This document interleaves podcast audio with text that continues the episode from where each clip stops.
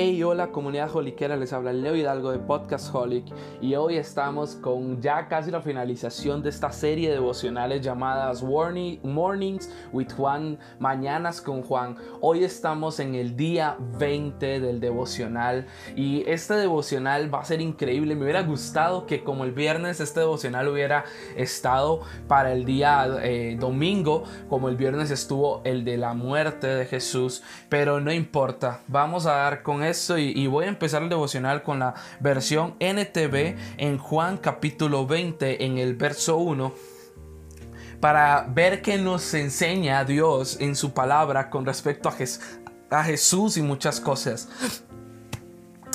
Y comenzamos.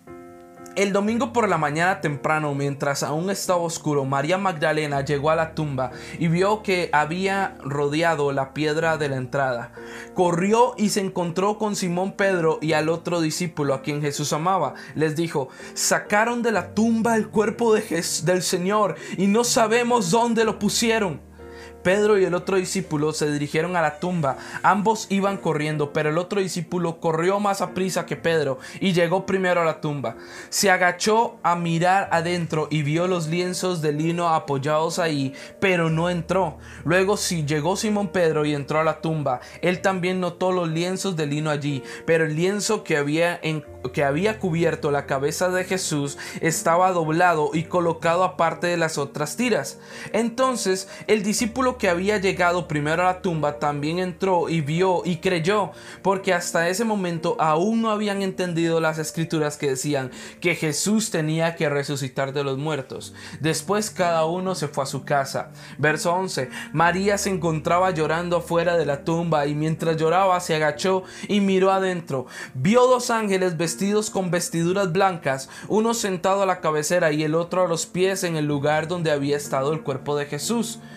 Apreciada mujer, ¿por qué lloras? le preguntaron los dos ángeles.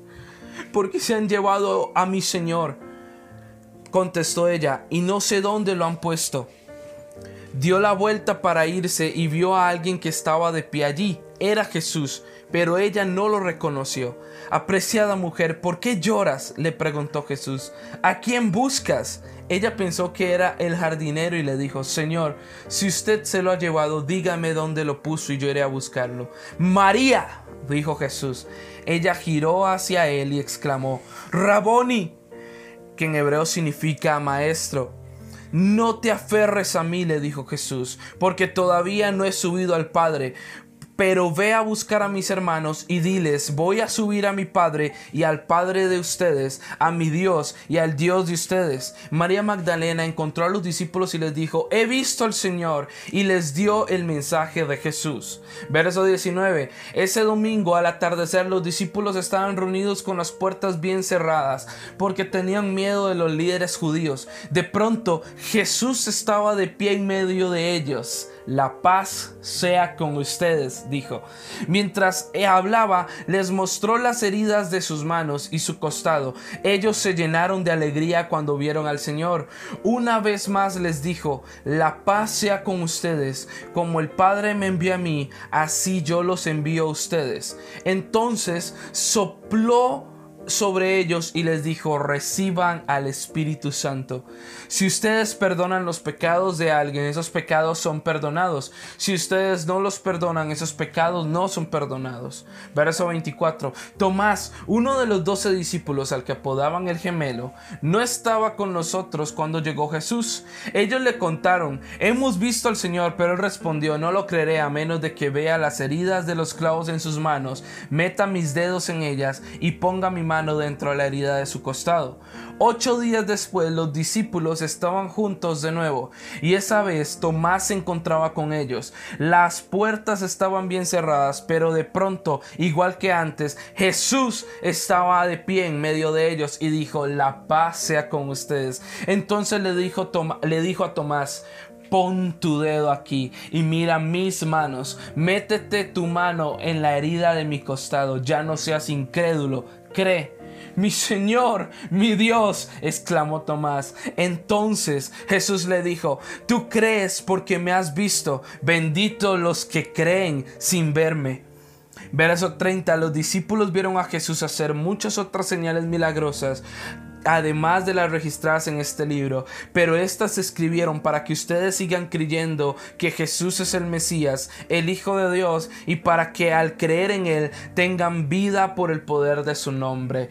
Wow, wow, wow, ya pasamos la muerte, ya pasamos la crucifixión. Mañana domingo será el día de la resurrección, eh, representativamente con, con estas fechas.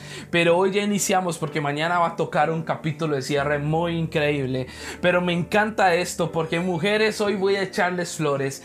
¿Quién tuvo el privilegio de tener el primer, la primer prédica de lo que sería la resurrección? Fue una mujer, María Magdalena, la cual tuvo una increíble revelación, una increíble visitación por medio de ángeles y el mismo Jesús totalmente resucitado después de estar en la después de la tumba. Pero pero me encanta esto porque cuando María llega la primera vez llega y se topa a Pedro y a Juan que era el discípulo amado. Me encanta que Juan se llama el discípulo que era el amado. No era que Jesús amara más a Juan. Lo que pasa es que Juan había entendido que Jesús lo amaba de tal manera. Y, y, por eso Juan decía, yo soy el discípulo amado, pero no era que Jesús lo amara más que otros. Ahora, cuando llega, se topa a Pedro y a Juan. Él les dice, ya se han llevado el cuerpo del maestro, no está en la tumba. Pedro y Juan corren y lo primero que pasa es que ellos creen pero creen que Jesús se lo llevaron, no creen que Jesús resucitó y como dice la palabra en el verso 9, porque hasta ese momento aún no habían entendido las escrituras que decían que Jesús tenía que resucitar de los muertos y se fueron a sus casas. Yo me imagino la cara de Juan desesperados, tristes, diciendo hasta aquí llegó todo. Pero dice que María todavía se encontraba llorando fuera de la tumba. O sea, María seguía ahí. Llorando, diciendo, tal vez reclamando. Pero en ese momento aparecen dos ángeles y le preguntan que por qué estaba, el, eh, eh, por qué lloraba. Y, los ángeles le preguntaron por qué, por, qué, por, qué lloras. Y ella le preguntó por qué se han llevado a mi Señor y, no sé dónde lo han puesto. Y, y, de un pronto a otro parece una voz que ella no reconoce en el momento por estar sumida en sus problemas, en su reclamo, en sus cosas. Y muchas veces nosotros ignoramos la voz de Jesús porque vemos en la voz del problema muchísimo más grande de lo que es Dios.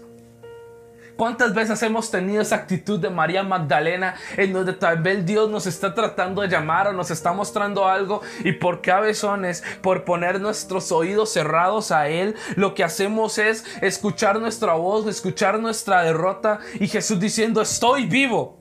Y Jesús aparece y le pregunta, ¿por qué lloras? Y, ella, y, Jesús le dice, ¿y a quién buscas? Y ella piensa que es un jardinero. ¿Dónde está la oveja que reconocía la voz de Jesús? En este momento decidió poner su voz en otro punto y no escuchaba la voz del buen pastor. Y me encanta ver aquí y, Jesús le pregunta que dónde está hasta que Jesús la llama por su nombre y le dice María y en ese momento ella se giró y fue como que su espíritu empezara a encenderse y empezar otra vez la esperanza y empezar otra vez a levantarse algo en ella a, a revolucionar algo en su interior. Y cuando dice María ella responde de una vez maestro yo me imagino esa escena tan increíble como como como lo que estaba sucediendo y ya Jesús le da un mensaje de lo que de lo que va a suceder y María sale corriendo emocionada con el mensaje diciendo Jesús resucitó, lo he visto y les da el mensaje que Jesús le dijo que dijera. Y aún así los discípulos están reunidos excepto uno, Tomás.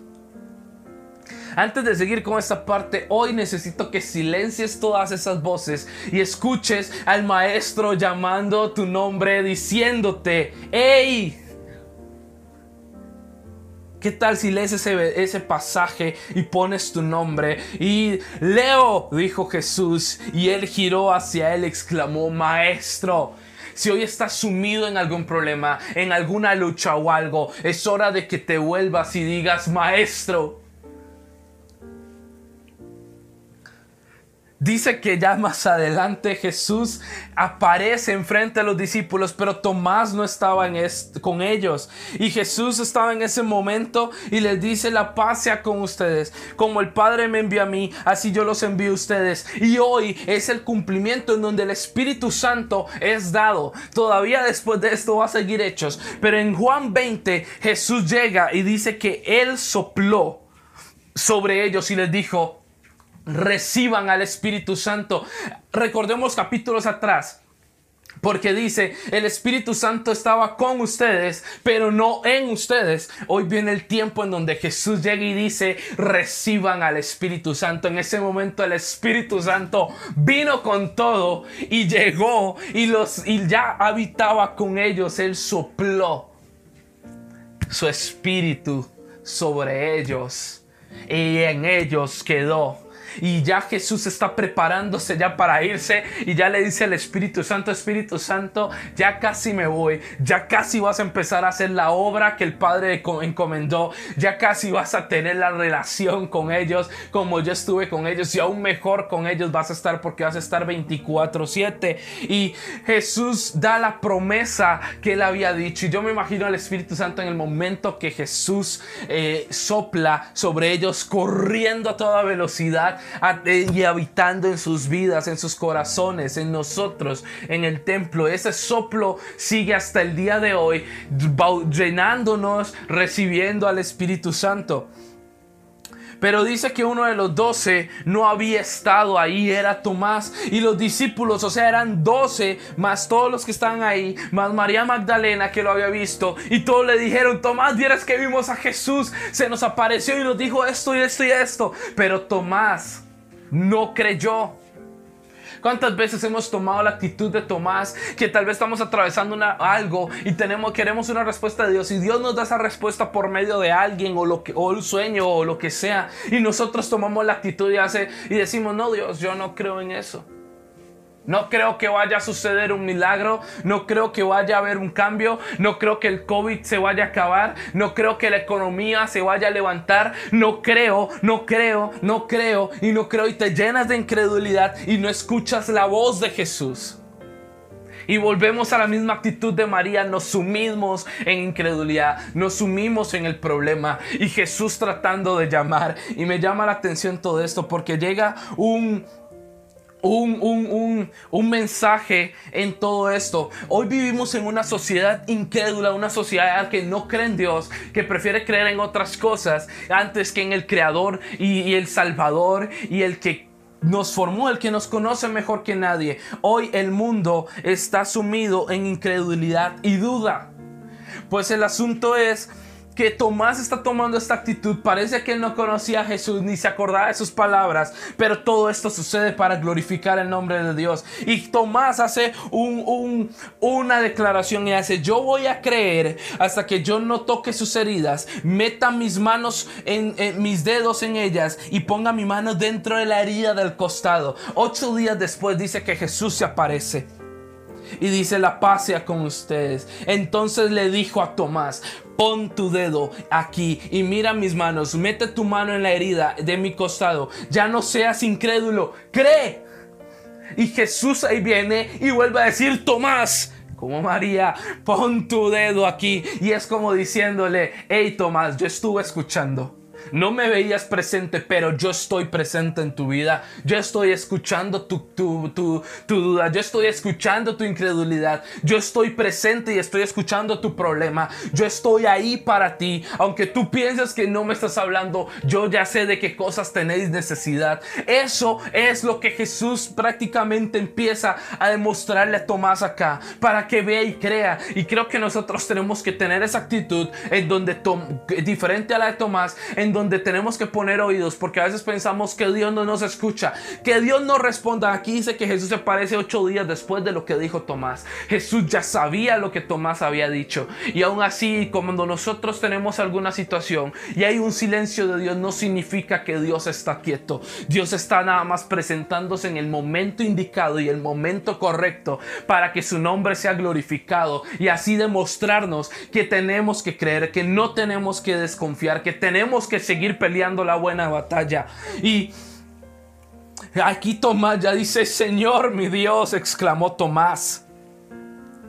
Señor mi Dios, exclamó Tomás. Entonces le dijo, tú crees porque me has visto bendito los que creen y sin tener que verme. Y aquí habla de la fe y aquí dice el Señor, hey, los benditos, benditos los que tienen fe, benditos los que no me vieron en persona y creen mi mensaje, benditos los que creen, benditos si hoy nosotros estamos creyendo y no tuvimos la necesidad de tener a Jesús cara a cara. Sin embargo, hoy vivimos como si lo hubiésemos tenido cara a cara Gracias al Espíritu Santo que nos recuerda sus palabras, que nos hace sentir esto. Y, y en esta semana, hoy es un tiempo de resurrección. Hoy es un tiempo de resurrección para tu vida, para tu espíritu. En el nombre de Jesús, hoy declaro que te levantas, que hoy vamos en este tiempo, aunque sea sábado, todavía no ha llegado el domingo. En el sábado ya empezó a gestionarse algo. Entonces hoy yo declaro que te levantas, que todo problema que tenías es silenciado para que escuches la voz de Jesús,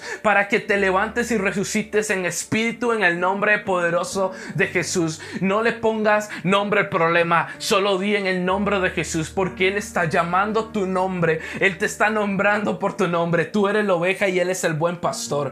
Así que hoy, esta mañana, y sé que me emocionó un poco, pero es que la resurrección y no me podía quedar quieto. Así que hoy quiero darles una, una bendición a ustedes que se levanten hoy en el de Jesús. Que disfruten hoy sábado y mañana cerraremos poderosamente este devocional en el nombre de Jesús. Así que ánimo, hasta luego y aquí estamos.